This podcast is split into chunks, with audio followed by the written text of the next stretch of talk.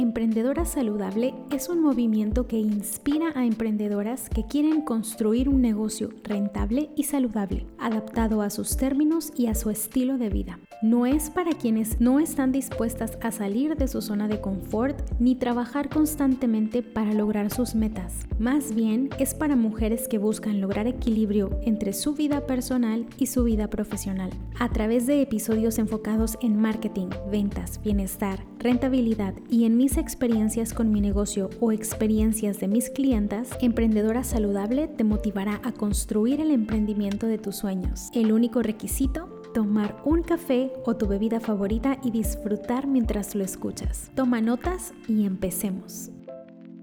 Mi querida, piensa en una marca que hasta el día de hoy la recuerdas con una emoción agradable un producto o un servicio que te hizo sentir mejor de lo que tú esperabas. Empiezo yo.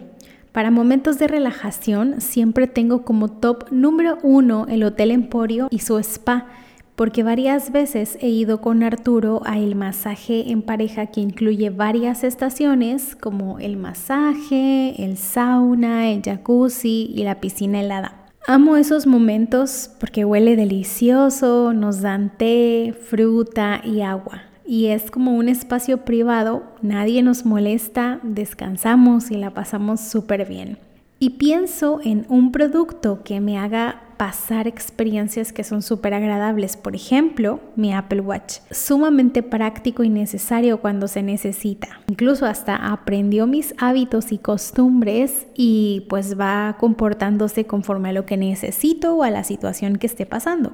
Recientemente Apple realizó un evento para presentar el nuevo Apple Watch y el iPhone 15 y este episodio justo salió como inspiración de ese evento.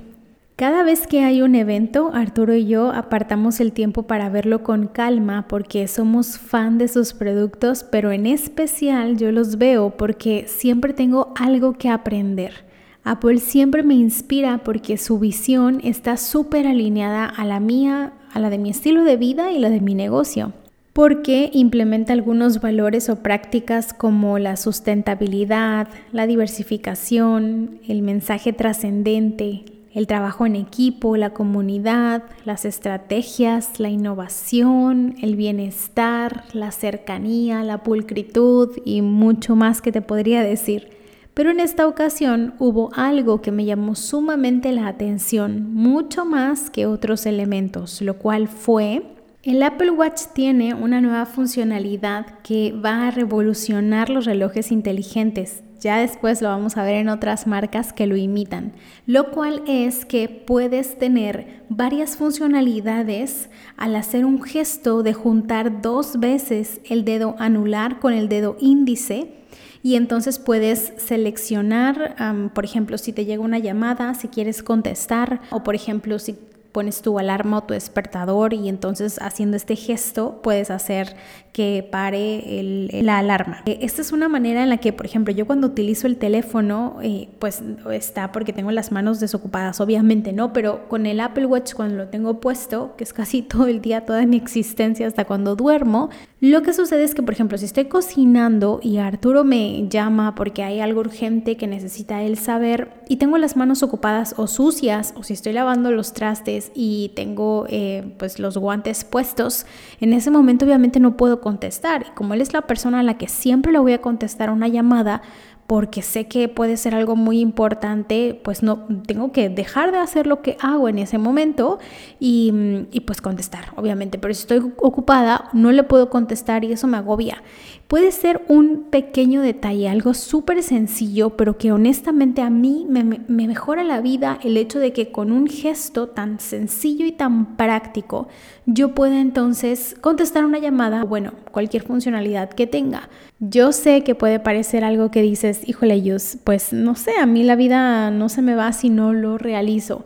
Pero precisamente Apple lo que hace es pensar en consumidores como yo, que nos mejora la vida o que le tomamos mucho valor, aprecio o cariño a cómo utilizamos los productos o las experiencias que tenemos utilizando sus productos porque somos mega fans. Tal vez puede que sí te identifiques súper bien con esto que te estoy diciendo y, y digas sí, yo también soy igual y tal. Pues bueno, es porque tú y yo somos el cliente ideal y perfecto y maravilloso de Apple. Hay otras personas que no son su cliente ideal y, no pasa nada, está bien, o sea, comprarán otros teléfonos, otros relojes inteligentes y la vida sigue, pero el cliente ideal en el que están pensando al utilizar este tipo de productos, pues soy yo, evidentemente. Bueno, pues Tim Cook mencionó que esto generaría que el uso y la experiencia sea mucho más agradable y práctica. Y claro, tiene muchísimos más beneficios. Ahí fue donde a mí me llamó la atención que Apple procura la experiencia de sus clientes que sea práctico y adaptado a su ritmo de vida, pero a la vez que sea innovador y sencillo. Entonces, fíjate algo importante que es que en los negocios nos apalancamos de un concepto que distingue a cualquier marca y esto es la personalización. Muchos negocios construyen productos y servicios masificados, es decir, en gran serie, y eso está bien, también debemos incluirlo. Sin embargo, cuando un producto es personalizado porque tiene tu nombre u otro elemento adaptado a ti o a tu estilo, entonces ese producto o servicio eleva el valor, eleva su valor. Y entonces si juntamos estos dos elementos, la personalización y la experiencia, entonces podemos crear momentos inolvidables para tus clientes. ¿Cuál es el resultado? Elevar tu negocio en posicionamiento, en clientes y en valor. Cuando estoy hablando de valor me refiero a que valoramos o le damos un cariño, un aprecio especial a un negocio, una marca, un producto, un servicio o a una experiencia porque nos está generando una sensación bastante agradable. Caso contrario, obviamente, a marcas con las que tal vez hemos experimentado malas situaciones o experiencias desagradables que no quieres volver a vivir, como yo que he tenido experiencias desagradables y sobre todo en restaurantes en donde mm, pues a lo mejor los precios estaban muy altos eh, y no era acorde valor con precio y la comida no estaba tan rica y entonces yo no quiero regresar. Incluso platicando con una amiga recientemente me dijo que le pasaba lo mismo a tal grado que ella hasta pues se enojaba porque decía, oye, pues acabo de pagar esto y obviamente no me gustó lo que acabo de, comer porque pues no, no, no sabe rico y aparte a lo mejor hasta está frío y este producto tiene que estar súper caliente para que lo disfrute.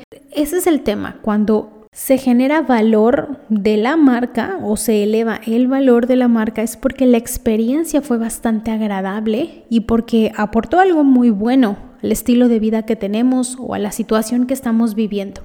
Mi querida, yo lo que te recomiendo es que al desarrollar productos, servicios o tus campañas de ventas, tomes como prioridad responderte esta pregunta. ¿Qué tengo que hacer para que vivan una mejor experiencia usando mi producto o mi servicio? Puede ser en grandes decisiones como crear un producto o servicio a medida o pueden ser pequeños detalles como dar un regalo que es inesperado. Obviamente tú conoces a tu cliente ideal, tú sabes qué es lo que le encanta, le llama la atención, le atrae o cuáles son esos pequeños momentos que pueden hacer una diferencia. Bueno, pues precisamente eso es lo que hay que considerar incluso hasta tener una lista de qué es lo que te han dicho antes que pueden valorar mucho de tu producto o tu servicio. Yo sé que la respuesta está ahí, le tienes que dar a lo mejor una repasada a lo que te han dicho antes los clientes, porque seguramente ibas a encontrar esas respuestas para volver a hacerles sentir esta, esto que es tan bonito, tan lindo a tus futuros clientes. Y para pasar a la parte práctica, te quiero compartir cinco maneras de procurar la experiencia de tus clientes para elevar tu negocio. Número uno, necesitas tener procesos automatizados y plantillas.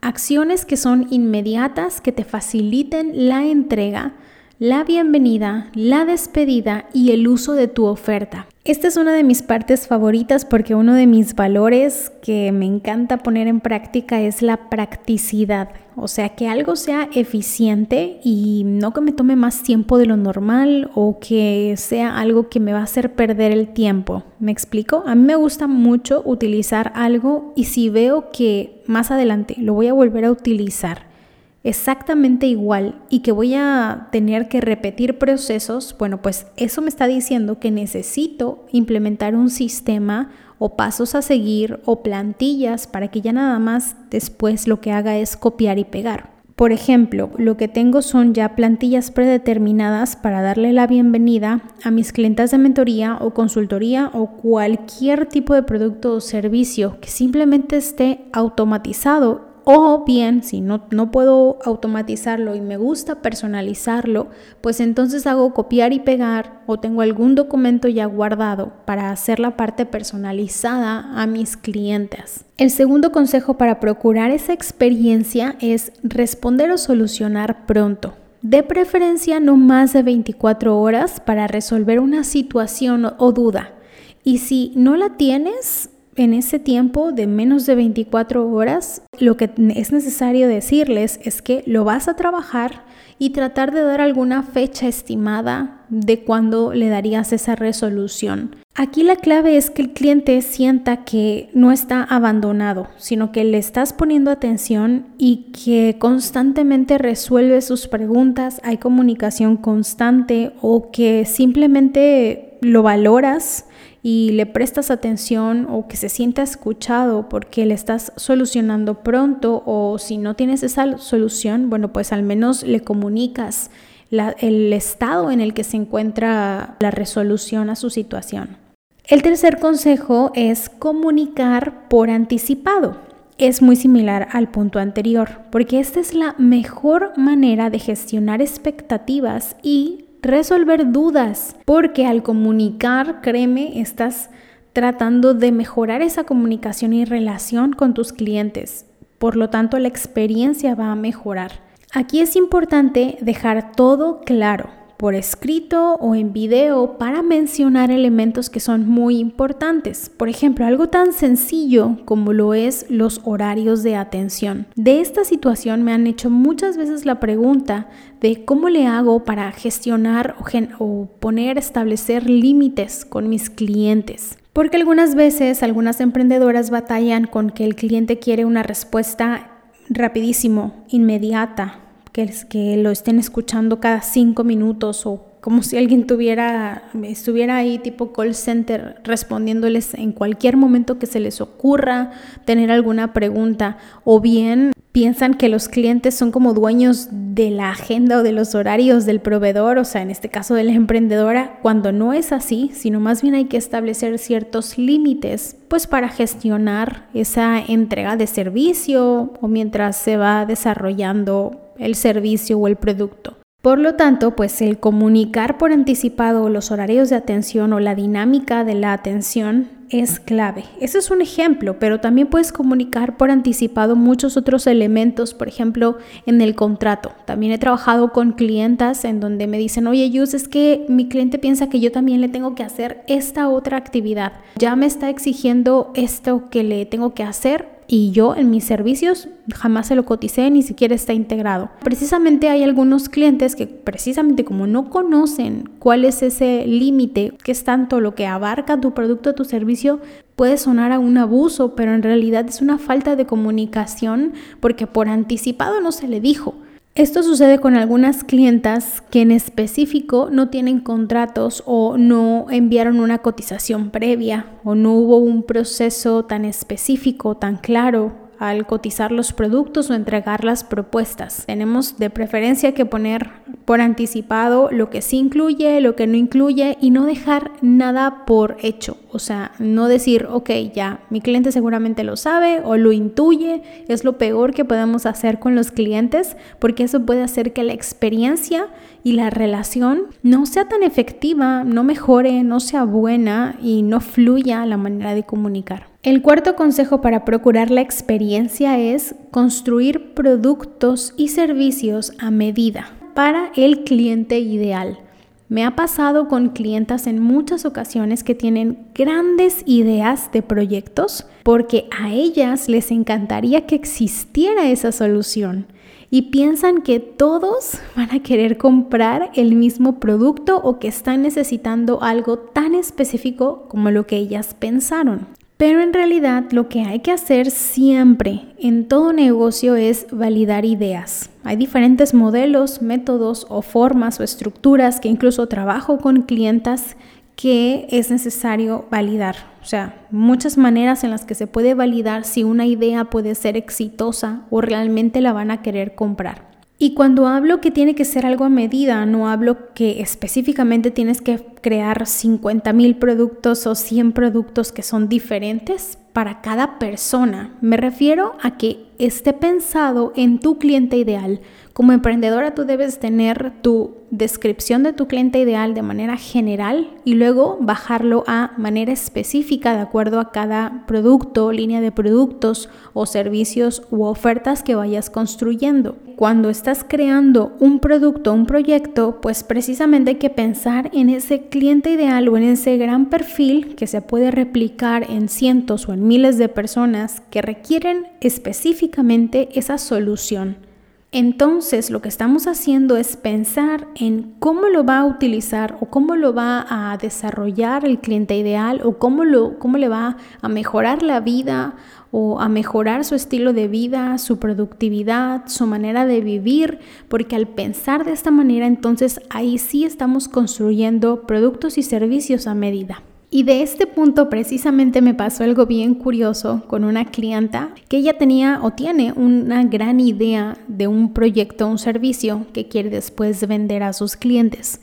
El punto aquí es que cuando me va transmitiendo todo lo que quiere desarrollar, todo lo que quiere hacer, me doy cuenta que algo no me hace clic me dice el cliente ideal su necesidad y luego el servicio y no me quedó tan claro. De hecho, yo me hice muchas preguntas, dudas, cuestionamientos de que tal vez la clienta no estaba buscando eso o tal vez no existía esa clienta que quisiera ese servicio. Y después de darle muchas vueltas, hacerle varias preguntas a mi clienta con la que estoy trabajando en consultoría, al final llegamos a, que, pues honestamente yo le dije, mira, me da esta sensación de que esta clienta ideal no existe o que no tiene esta necesidad en específico con este servicio porque no hay coherencia.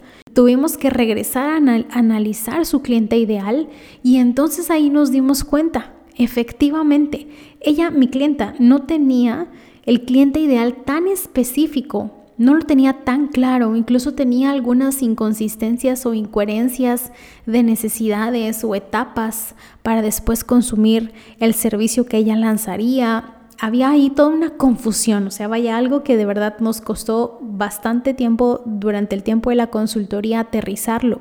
Cuando por fin regresamos al cliente ideal, analizar ese perfil, ahí nos dimos cuenta que entonces sí, ya necesitábamos establecer muy bien quién es la clienta ideal para entonces después desarrollar ese servicio. Ya que lo tenemos bien aterrizado, obviamente para mi cliente fue como salió, rompió ese techo, se, destapó, eh, destrabó todo eso que tenía en la mente y ahora sí pudo empezar a desarrollar un servicio a medida de esa clienta ideal que por supuesto hoy hasta ella se siente como más fluida, como si tuviera este hilo conductor de estar desarrollando o creando ese servicio maravilloso que obviamente es específico para un cliente que es su clienta ideal y su clienta soñada. Y por último, el quinto punto para procurar la experiencia de tus clientes es procurar el ambiente. Y con esto me refiero a tu imagen de marca y a los elementos de branding. Algo que me encanta de Apple, y nuevamente vuelvo a tomar este ejemplo, es que cada presentador, empleado o las personas que incluso salen o se muestran en los lanzamientos se expresan con propiedad, son coherentes, su vestimenta es profesional y está adaptada a su estilo. Y esos elementos que usan como los escenarios son minimalistas, limpios o con espacios blancos. Mi querida, todo esto comunica la esencia de su marca, el ambiente que generan. Al igual, así debe ser para tu negocio, para mi negocio, porque lo que estamos haciendo al transmitir toda esta coherencia y esencia como si fuera un ambiente, un aroma o algo que cuando llegas conjuntas todos los elementos, vas haciendo como, como si estuvieras creando un rompecabezas de varios elementos y entonces ahí estamos procurando el ambiente, que son varios puntos que se genera una experiencia que es bastante atractiva para los clientes. Para mí, por ejemplo, procurar el ambiente son las sensaciones que se van a generar dentro de tus clientes al interactuar o convivir con tu marca, con tu negocio o contigo. No es lo mismo cuando, por ejemplo, llegas a un restaurante a hacer alguna reserva y quien te recibe tiene una cara de mala onda, desagradable, no te recibe con una sonrisa o simplemente tal vez ni siquiera te saluda y solamente te pasa a la mesa y listo. A que, por ejemplo, cuando hay una hostess que te recibe súper bien, con una sonrisa muy amable, te puede incluso hasta dar algún regalito de bienvenida, como algunos dulces, chicles, chocolates, qué sé yo. Pero en ese momento tú enseguida lo que, lo que estás sintiendo es algo bastante agradable, que incluso hasta te da mucho gusto haber llegado a ese lugar. Esas sensaciones que se transmiten en ese momento, pues precisamente es lo que se le conoce como procurar ese ambiente desde que llega el cliente hasta que se va. Eso es lo que siempre tenemos que procurar con todos nuestros clientes. Además de transmitir de manera visual la imagen que mostramos como marca, también estos elementos de branding y además las sensaciones que se generan en los clientes. Y un ejemplo que me encanta tomar con esto del ambiente es, por ejemplo, la marca Nike, que en sus tiendas físicas tienen un aroma especial, exclusivo, que no está a la venta. Créeme, Arturo y yo lo hemos buscado. De hecho, me parece haber, tengo la sensación, me parece haber escuchado de Arturo que ya encontró dónde venden ese aroma, ese aromatizante. Y de hecho, hasta te digo que en una de las tiendas yo me acerqué a alguna de las chicas que están haciendo la limpieza y vi que traía un atomizador y le dije, oye, ese aromatizante o eso que estás utilizando para hacer la limpieza, eh, sé que es el aromatizante de aquí, ¿cómo se llama? ¿Dónde lo compro? Y enseguida ella me dijo, pues es que nos lo mandan de corporativo y pues no sabemos el nombre o si lo supiéramos no lo podemos decir. O sea, es bastante curioso cómo es que hasta ese aroma que es parte de la marca lo asocio directamente yo con la marca o lo asocia Arturo con la marca. Con decirte que incluso cuando hacemos el pedido en línea y nos llegan productos a casa, las, la ropa tiene ese aroma.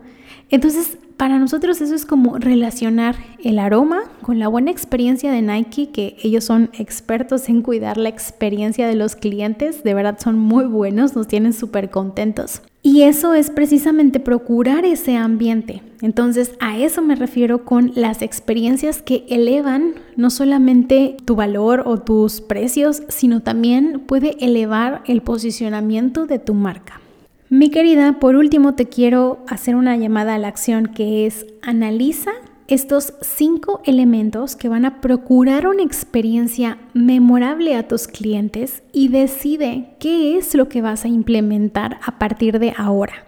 Para mí es importante que como emprendedora saludable tengas muy claro y muy presente que la interacción con la persona que tiene interés en ser tu cliente, que muchas veces lo tratamos súper bien porque queremos enamorarlos o endulzarles el oído, al mismo tiempo también trates súper bien al cliente que se va, o sea, al que ya despachaste, al que ya consumió tu oferta, porque también tiene mucho valor esa persona. Para mí esta es la parte del emprendimiento saludable, la emprendedora que también ve a los clientes que ya se les despachó, se les dio lo que se les tenía que dar y que se les hace esa, mm, o se les procura, se les cuida, se les quiere, se les mima con lo que necesitan, porque también son muy valiosos. Al final estamos hablando de trabajar con personas, de ayudar y servir a personas que obviamente tienen pensamientos, experiencias, emociones,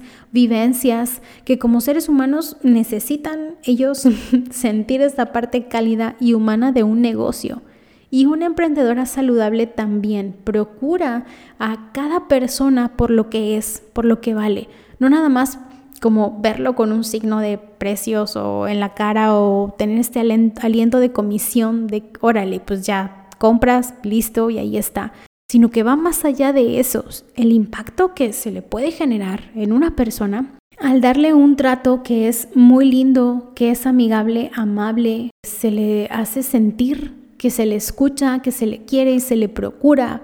Y también, obviamente, ahí se genera una fidelización, porque obviamente, ¿quién no quiere regresar a consumir una marca que le hace sentir bien, que le da estas sensaciones agradables y experiencias que son muy buenas? Así como mi ejemplo, mi historia de cuando a mí me encanta regresar al spa del Hotel Emporio porque las sensaciones que yo tengo ahí son, las experiencias son maravillosas y me, encantan y quiero repetirlas.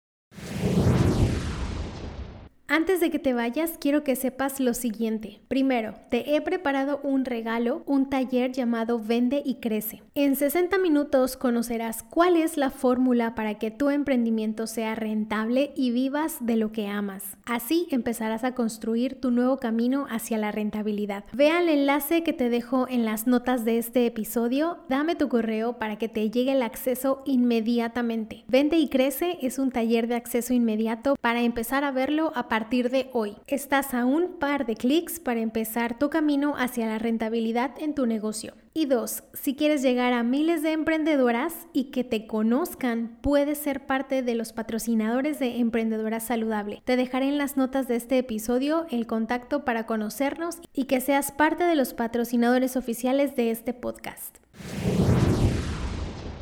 Mi querida, esto es todo por este episodio. Muchas gracias por tu generosidad, por compartirlo con otras emprendedoras. Y ya tienes ahora tu lista de las cosas que tienes que poner en práctica. Por favor, no pases a la siguiente actividad sin antes haber aterrizado todo esto, tomarte una pausa para empezar a analizar y auditar o reflexionar cuáles son las mejoras que tienes que hacer en tu emprendimiento. Te mando un fuerte abrazo y conectamos en la siguiente ocasión.